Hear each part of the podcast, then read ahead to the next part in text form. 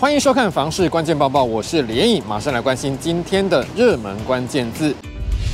今天的热门关键字就是土地现值，还有公告地价。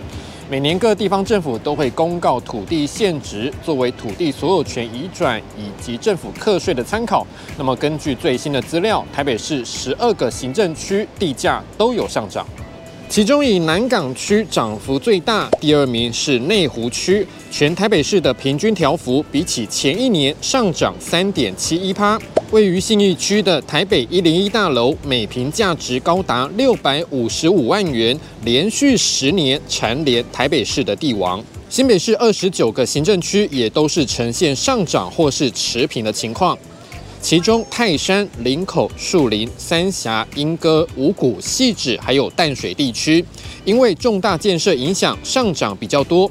全新北市的地王还是板桥区的板信商业银行双子星总部大楼，连续十四年蝉联宝座，每坪价值高达两百五十二万元。桃园市的地王连霸时间更久，位于桃园区中正路和复兴路口的角地，已经连续十七年蝉联桃园市的地王，每平价值小涨到一百五十二点一万元。而桃园市平均涨幅七点六四趴，目前也是全国最高。台中市的地王也是连续十七年蝉联宝座，这是西屯区的台中新光三越百货，最新的公告土地现值每坪约为两百二十七点四万元。南台湾方面，台南的地王是中西区的星光三越中山店，坐落的土地每坪约一百一十四万元，第六度蝉联台南市地王。另外，台南市涨幅比较大的区域落在麻豆和善化，主要还是受到科技产业的推动。高雄市的地王大家也很熟悉，连续十年由高雄大远百联庄，每坪价值达到一百九十一点七三万元。高雄市涨幅最多的前五名行政区为楠梓区、桥头区、前镇区、冈山区和仁武区。最后来看到新竹县市。新竹市的地王还是新竹火车站前中正路与大同路口的角地，每坪约一百六十四万元，呈现持平的情况。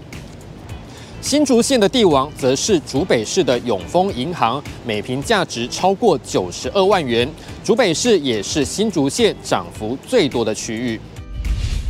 今天的精选新闻来看到台北市金华地段的店租，房东愿意降租了。这是在台北市永康商圈捷运东门站五号出口旁的店面，原本是由顶呱呱以每个月六十万元承租，但是日前顶呱呱退租了，现在房东以月租四十九点九万元招租，降幅大约是十六点八趴。专家指出，这显示在受到疫情的影响之后，部分的房东愿意降租，寻找好房客。